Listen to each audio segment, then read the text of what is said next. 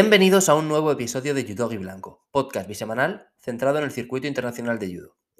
Episodio 75. Recuerda que estreno uno nuevo los lunes y jueves a las 8 de la mañana, hora peninsular española, y que puedes escucharme en Anchor, iBox, Apple Podcast, Google Podcast y Spotify.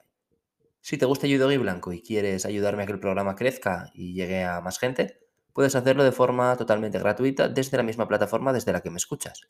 Por ejemplo, si me escuchas en iBox, puedes suscribirte al programa, puedes indicar que el episodio que estás escuchando te gusta y también puedes dejarme un comentario con tu opinión sobre el tema que he tratado, con sugerencias para próximos programas o cualquier cosa que se te pase por la cabeza.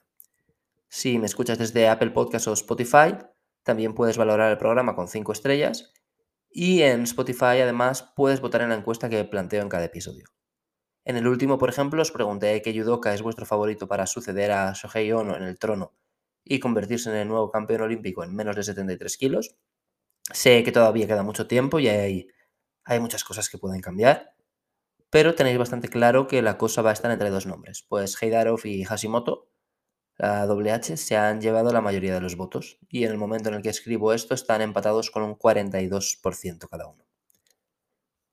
En el episodio anterior os adelanté el tema del programa de hoy, que son judokas bastante top que van a disputar las siguientes competiciones en una categoría de peso diferente a la categoría en la que han competido durante los últimos meses o incluso años.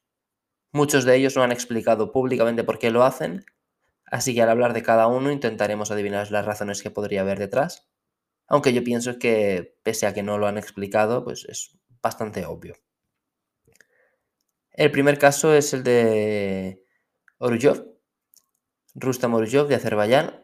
Mm, él comparte categoría con un compatriota eh, que es Heidarov y que está intratable, la verdad, compitiendo mucho y sacando muchas medallas. Siempre recordamos que Heidarov subió a menos de 81 kilos cuando vio que Oruyov era inalcanzable porque le sacaba muchos puntos para la clasificación a Tokio, pero Oruyov también probó suerte en ese menos de 81. Le vimos en el Open de Riccione hace unos meses, aunque ahí probablemente participó solo para mantener el ritmo competitivo y lo hizo en 81 para no tener que cortar peso. Pero también años atrás, en el Grand Prix de Tashkent de 2018, compitió menos de 81 kilos. Y lo hizo tras el Campeonato del Mundo de ese mismo año, de 2018, que se celebró en Azerbaiyán, su país, y en el que él no obtuvo un buen resultado. Llegaba como el segundo judoka mejor rankeado, tras haber sido subcampeón el año anterior, y perdió en octavos de final contra Sendochir. Su compatriota Heidarov, que partía desde más abajo, sacó una medalla de bronce y en ese combate final por la medalla derrotó al rival que había dejado fuera a Urjov, Sendochir. Tras ese campeonato, Urjov hizo unas declaraciones en las que venía a decir que le costaba mucho mantenerse en menos de 73 y que había decidido cambiar su categoría y probar en menos de 81 y finalizaba bromeando diciendo que por fin podría volver a comer tarta de cumpleaños. Y en el Grand Prix de Tashkent, mes y medio después aproximadamente, compitió en menos de 81 kilos. Pasó un par de rondas y perdió contra Samil Borchasvili en, en octavos de final. O sea, no fue el resultado a lo mejor que él esperaba, pero tampoco fue un mal debut. Al final pasaron un par de rondas en una categoría nueva. Cuando solo llevas como que dos meses preparándote para estar en esa categoría, no está mal. Pero un mes después de este Grand Prix de Tashkent, se celebró el Masters. Oruyov no estaba entre los 36 mejores de menos de 81, pero sí estaba entre los 36 mejores de menos de 73 por los puntos acumulados. Y decidió volver a bajar y competir ahí para ver qué pasaba. Y sucedió que ganó el Masters. Y además se cargó a rivales de mucho mérito. Se cargó a Mohammadi, el iraní, que venía de ser tercero en los Juegos de Asia y en el Campeonato del Mundo ese mismo año a Lasa a Anshan Grim y a Arthur Margaridon. Yo imagino que tras esta victoria reconsideró la situación y siguió compitiendo ahí en menos de 73. Sacó buenos resultados en 2019, es decir, el año posterior, fue subcampeón de Europa y del mundo y sacó muchas medallas en general. Y de hecho fue Heidarov el que, tras el campeonato del mundo de 2019, decidió probarse en menos de 81, donde tampoco le fue bien. O sea, su mejor resultado en un total de nueve competiciones fue un séptimo puesto. Si, creo que eran nueve competiciones, si no he contado mal. La historia la sabéis. Heidarov bajó a 73 de nuevo para el Campeonato del Mundo del año 2021 y desde entonces sus resultados han sido mejores que los de Uruyov. De hecho, ahora mismo Heidarov tiene 1503 puntos en el ranking olímpico por los 396 de Orujev. Es decir, le saca una distancia ya muy grande y yo creo que la seguirá ampliando. Por lo que sabemos, Orujev competirá en menos de 81 kilos en el Gran Prix de Portugal, pero yo tampoco creo que allí lo tenga mucho más fácil. Ahí él partirá obviamente con 0 puntos. No, o sea, va a perder los 396 que tiene menos de 73. Obviamente no los puede mover a otra categoría porque no los ha ganado en otra categoría. Y ahí Azerbaiyán ya tiene a dos judokas que ahora mismo estarían preclasificados para los Juegos si cerrara la clasificación, que son Said Molay con 2.110 puntos, bastantes más que Heidarov, y Tekayev con 601 puntos. Molay se sometió a cirugía hace unas semanas y a lo mejor Oruyov sabe algo que yo no sé acerca del tiempo que estará de baja pero sinceramente tampoco creo que vaya a poder clasificarse aquí, si es que decide seguir compitiendo en menos de 81 de forma regular, que es algo que habría que ver. Aunque también es cierto que él ha estado creo que en tres juegos ya, ha sido subcampeón en Río, puede que no lo haga con la intención de los Juegos Olímpicos de París. A lo mejor simplemente quiere seguir compitiendo, siendo consciente de que estar en París es muy difícil para él, y prefiere vivir sin tanta restricción de alimentación, peso y demás. Hay más gente que ha intentado ese salto de 73 a 81 este año y la verdad es que en general no les ha ido demasiado bien. Bueno, cuando digo este año muchas veces todavía me refiero a 2022. Tommy Macias es uno de ellos, no le fue bien y de hecho pues, se retiró del judo competitivo, aunque no por esto. Víctor Sterpu tampoco tuvo demasiada suerte y el tercero en cuestión es Somon Mamadbekov de Tayikistán, a quien también le está costando un poquito. Pero esto no significa que no pueda hacerlo bien. De hecho, hay muchos ejemplos, no demasiado lejanos en el tiempo, de gente a la que esa transición le ha ido muy bien. Por ejemplo, Sagimuki, que había sido campeón de Europa y quinto en los Juegos de Río en menos de 73, y luego ha sido campeón del mundo y de Europa otra vez en menos de 81 kilos. Vamos con el siguiente nombre, que es Fabio Basile. A diferencia de lo que sucede con Oryov, con quien no sabemos si solo va a aprobarse en 81 o si va con la intención de quedarse ahí, el italiano Basiles sí que ha confirmado que vuelve a menos de 66 kilos, la categoría en la que es campeón olímpico. Él ganó los Juegos de Río. Se sometió a cirugía en el hombro a principio de septiembre del año pasado, creo, y ha anunciado que volverá a competir en febrero. No sé si lo hará en París o Tel Aviv. Yo diría que será Tel Aviv, porque él siempre dice que es un sitio en el que se siente muy cómodo y ya ganó el entonces Grand Prix de Tel Aviv en 2020, así que yo, si tuviera que apostar, diría que él va a volver en Tel Aviv. Desde que subió a 73 kilos no le ha ido mal. Fue quinto en su primera participación, Grand Slam de Abu Dhabi 2017, ganó medalla un par de Grand Slam después y ha ido alternando buenas actuaciones con días en los que a lo mejor pierde contra el rival más inesperado. Aún así se metió en los Juegos Olímpicos, pero cayó en su primer combate porque no estaba entre los ocho cabezas de serie y el sorteo le cruzó con uno de los rivales más duros, Anchan Green, demasiado pronto. Pero hay que decirlo, vaya, le dio mucha guerra a Changrim. Yo pienso que si hubiera caído en otro cuadrante, con el nivel que, mostró ese día, pues habría podido pasar varias rondas. Por ejemplo, en el cuadrante de Margelidon, Hamad, Karapetian y Smagulov, o sobre todo en el de Sendochir, Ba, Cedric Bessi y Lucas Diallo. Si hubiera caído por ahí, yo creo que habría pasado varias rondas. Después de los Juegos Olímpicos, no le ha ido bien en 2022 fue quinto en el Grand Slam de París, donde precisamente ganó al campeón del mundo Senduchir en cuartos de final. Perdió en su segundo combate en el europeo y fue séptimo en el Grand Slam de Hungría.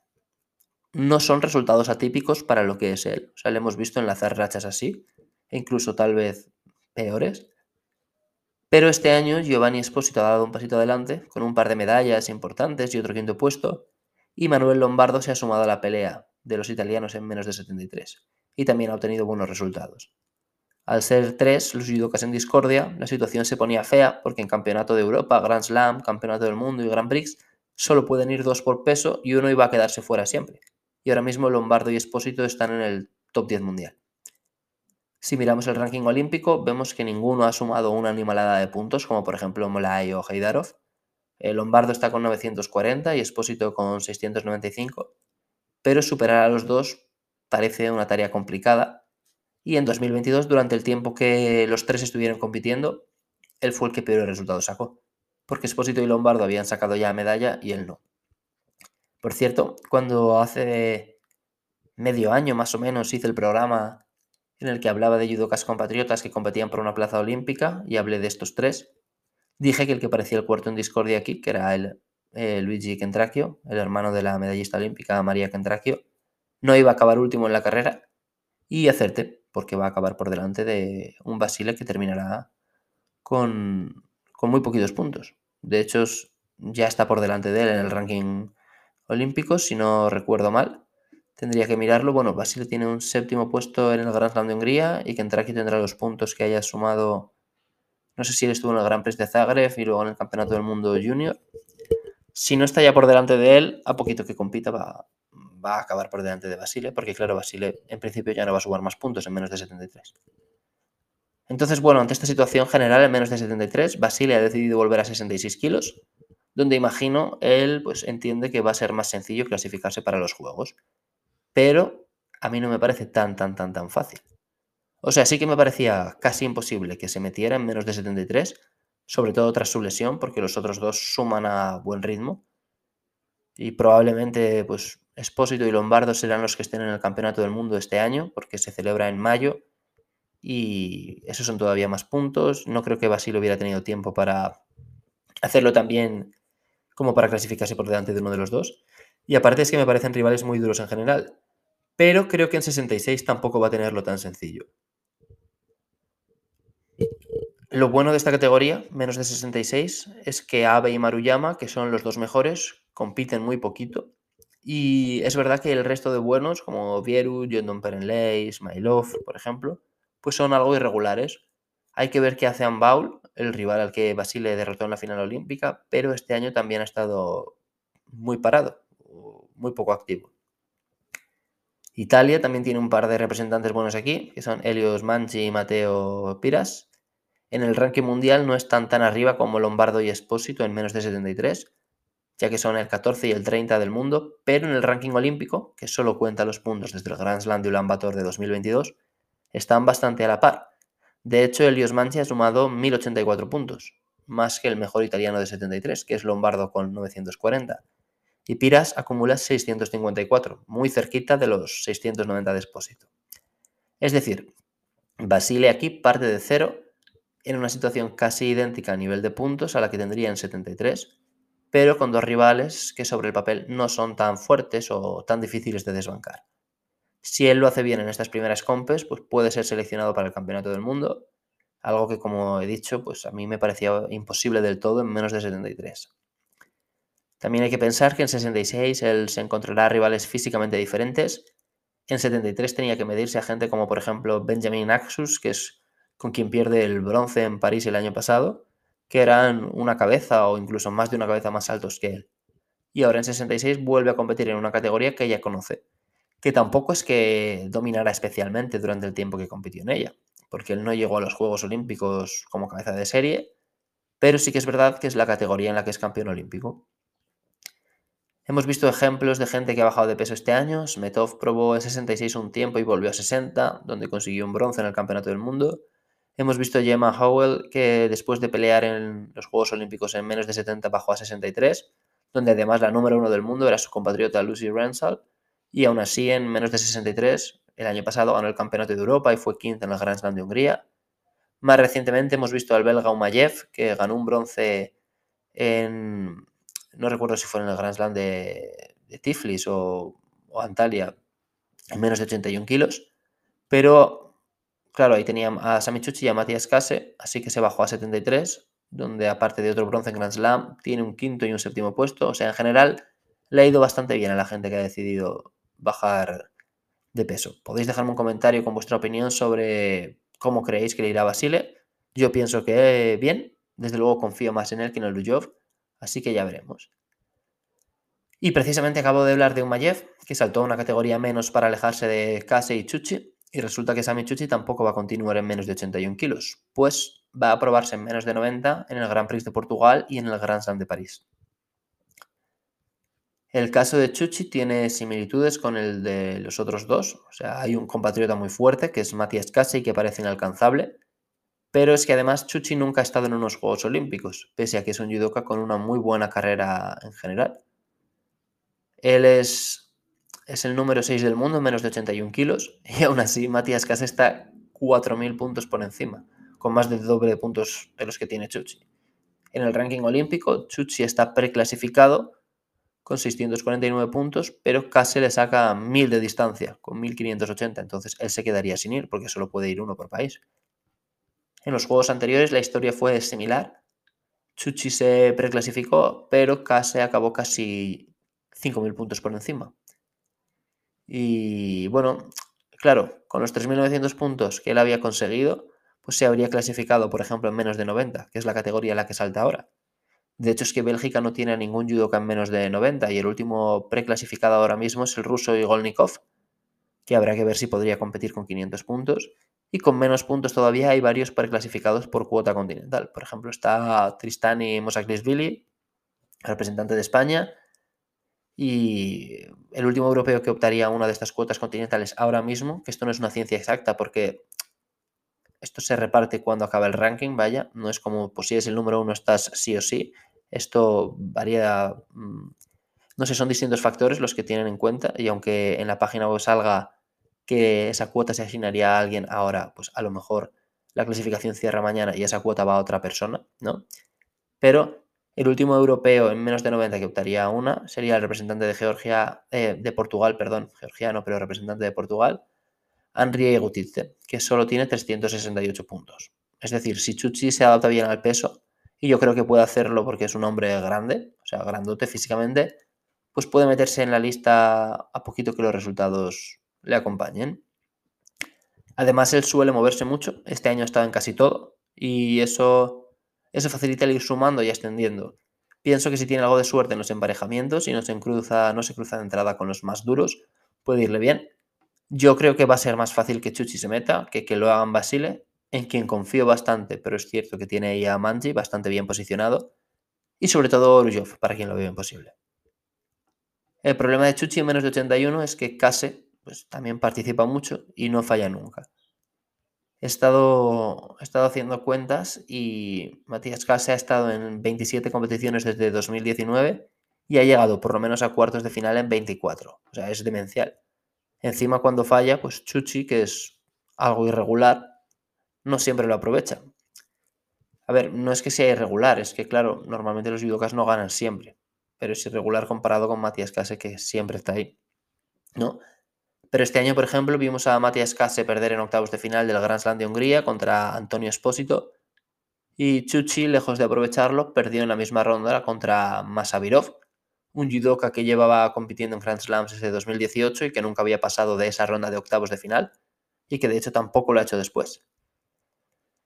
Entonces, claro, Chuchi vemos que también compitió en los Grand Slam de Abu Dhabi y Tokio, donde no estuvo Kase. De hecho, él partía como el mejor rankeado en Abu Dhabi y como segundo mejor rankeado en Tokio. Y tampoco pudo recortarle demasiados puntos. Perdió en octavos de final de uno y 16 del otro, contra Mendiola en Abu Dhabi y contra Grebekov en Tokio. Hay varios ejemplos recientes de judo que han dado el salto de 81 a 90. Mm. El subcampeón del mundo Cristian Parlati disputó los Juegos de Tokio en 81 y pasó a 90 después y ya es el noveno en el ranking mundial. Luka Maisurace de Georgia, que es el número 4 del mundo ahora mismo, también subió hace poquito, justo después de los Juegos Olímpicos, igual que Henry Gotitze, a quien no he leído también, como Parlati y Maisurace, pero que también está ahí asentado. Y si echamos la vista más atrás, incluso el vigente campeón del mundo, Bobonov, competía en 81 antes de saltar a 90. Pero de eso ya hace un poquito más, son varios años. Volviendo al 2022, hay otros ejemplos de gente que han hecho este cambio con menos suerte, como Fatijev y Gotonoaga, pero yo pienso que a Chuchi puede irle bien. Y el último nombre de la lista es Borchasvili, pero Wachit Borchasvili, el hermano pequeño del medallista olímpico Samir Borchasvili. Y Wachit va a saltar desde menos de 90 a menos de 81 en este caso los motivos son totalmente distintos, pues él es el judoka austríaco mejor posicionado en el ranking de menos de 90 kilos, con mucha diferencia, y va a pasar a una categoría en la que el número 8 del mundo es austríaco, y es su hermano, de hecho. O sea, su hermano ha ganado un bronce en el Campeonato del Mundo en 2022, ganó una plata en el Grand Slam de Ulan también en 2022, se cayó del Masters, recordad que lo comenté porque pretendía competir sin entrenador en la silla, y desde la Federación Austríaca no se lo permitieron, pero en principio va a seguir ahí, porque aparece en la lista de convocados para el Grand Slam de París. Vemos que no ha decidido cambiar para evitar a un rival más duro, sino que precisamente se mete en la categoría donde está ese rival, que además es su hermano. Pero según he leído en Judo Inside, él ha estado intentando adaptarse a menos de 90 kilos, pero no podía, no podía hacer que su peso aumentara más de 88 kilos. Y que entonces para competir con la gente de la élite de menos de 90, pues él sentía que le faltaba un porcentaje de masa muscular, que andaba corto de masa muscular y que eso le impedía pues, hacerse un hueco en lo más alto. Claro, él pues lo dicho, le costaba aumentar de peso, vuelve a 81 kilos tras 14 meses en menos de 90, donde no arrasó, pero sacó una medalla en Grand Prix, varias medallas en Open y un séptimo puesto en Grand Slam, que no son malos resultados. Pero bueno, si él se notaba que andaba corto, pues es normal que busque cambiar. En este caso no hablamos de un judoka tan destacado como los tres anteriores, pero he querido incluirlo porque puede ser curioso verle competir con su hermano. En principio eso no sucederá a corto plazo, porque Watchit peleará en el Grand Prix de Portugal y Samil irá al Grand Slam de París, pero más adelante podría darse el escenario. Watchit tiene 24 años y Samil 27, y este último además se encuentra en un buen momento. En 2021 ganó una medalla olímpica, en 2022 medalla en el Campeonato del Mundo. Parece muy difícil que su hermano pueda adelantarle, pero esto es judo y nunca se sabe.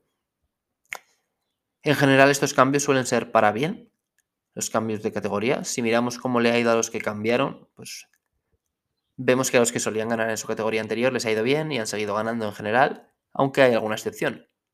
Hay muchos nombres que pues, se me vienen a la mente, pues por ejemplo Krasniki y Daniel Karnin, oro y bronce olímpicos en 48 y 66, subieron de peso y han cerrado el año ganando el Masters. Tenemos a tres italianos, mm, Lombardo y Parlati ya eran judocas consolidados en 66 y 81 y ahora son los números 10 y 9 en 73 y 90. El otro italiano, Gennaro Pirelli, no ganaba tanto en menos de 90, pero en menos de 100 le está yendo mejor y ya le hemos visto colgarse un par de medallas de Grand Slam. Por supuesto, en menos de 100 también tenemos a nuestro representante, Nikos Razadisvili, que ya ha ganado varias medallas. También lo hizo el polaco Kukchera, al que llevamos meses sin, sin ver competir. En las chicas ya he comentado antes el caso de Gemma Howell, también el de Krasniki, por supuesto Alice Belandi, que, ha rompido con mucha fuerza en 78, donde también ha ganado el Masters, como Krasniki y Pero hay otros a los que no les va tan bien. Pues he hablado ya de Víctor Sterpu, campeón de Europa hace unos años en 73, que ha probado en 81 y tuvo que bajar a 73 para el campeonato del mundo, porque en 81 no le iba muy bien. No sé qué hará en 2023. Tenemos el ejemplo de Smetov, de quien también he hablado, que yo creo que va a quedarse en menos de 60 tras no verse del todo cómodo en 66. Estuvo varias compes ahí y creo que su mejor resultado fue un séptimo puesto en el Grand Prix de Zagreb. Estoy hablando de memoria, creo que fue una de esas compes de verano y diría que fue la de Zagreb. Y sobre todo tenemos el ejemplo de Daria Vilodid, aunque hay que poner un asterisco. Sea, el caso de Daria Vilodid es, es sorprendente porque nunca la habíamos visto perder tanto. Ella pues, impresionó a todo el mundo del judo cuando irrumpió tan joven. Fue la campeona del mundo más joven de la historia en 2018 y cuando ganó ese campeonato del mundo ya había ganado el campeonato europeo senior el año anterior y varios Grand Prix y Grand Slam. Volvió a ganar el campeonato del mundo senior, fue medallista en los Juegos de Tokio y en su nuevo peso no acaba de arrancar. Pero, y aquí llega el asterisco, es que su cambio ha sido diferente porque ha subido dos categorías, ¿no? O sea, ya no ha saltado como ha hecho Krasniki de 48 a 52, sino que se ha saltado 52 y ha aterrizado directamente en menos de 57. Entonces yo entiendo que es normal, ¿no? Que le cueste un poquito más que a los demás. Y aún así fue séptima en el Campeonato del Mundo, que fue una de sus últimas competiciones del año, por lo que podemos pensar que tal vez empiecen a verse ya los brotes verdes. Ella va a estar en el Grand Slam de París dentro de tres semanas y desde luego es una de las judocas a las que más me apetece ver, para ver si cambia un poquito la, la tendencia de 2022 y vuelve a acercarse a los puestos de, podio, que es donde estamos acostumbrados a verla. Y con esto voy a cerrar ya el programa de hoy. Muchas gracias por haberme escuchado. Espero que os haya gustado. Os deseo un feliz inicio de semana. Y espero veros de nuevo también el jueves que viene, cuando esté en el próximo episodio. Me despido ya. Chao.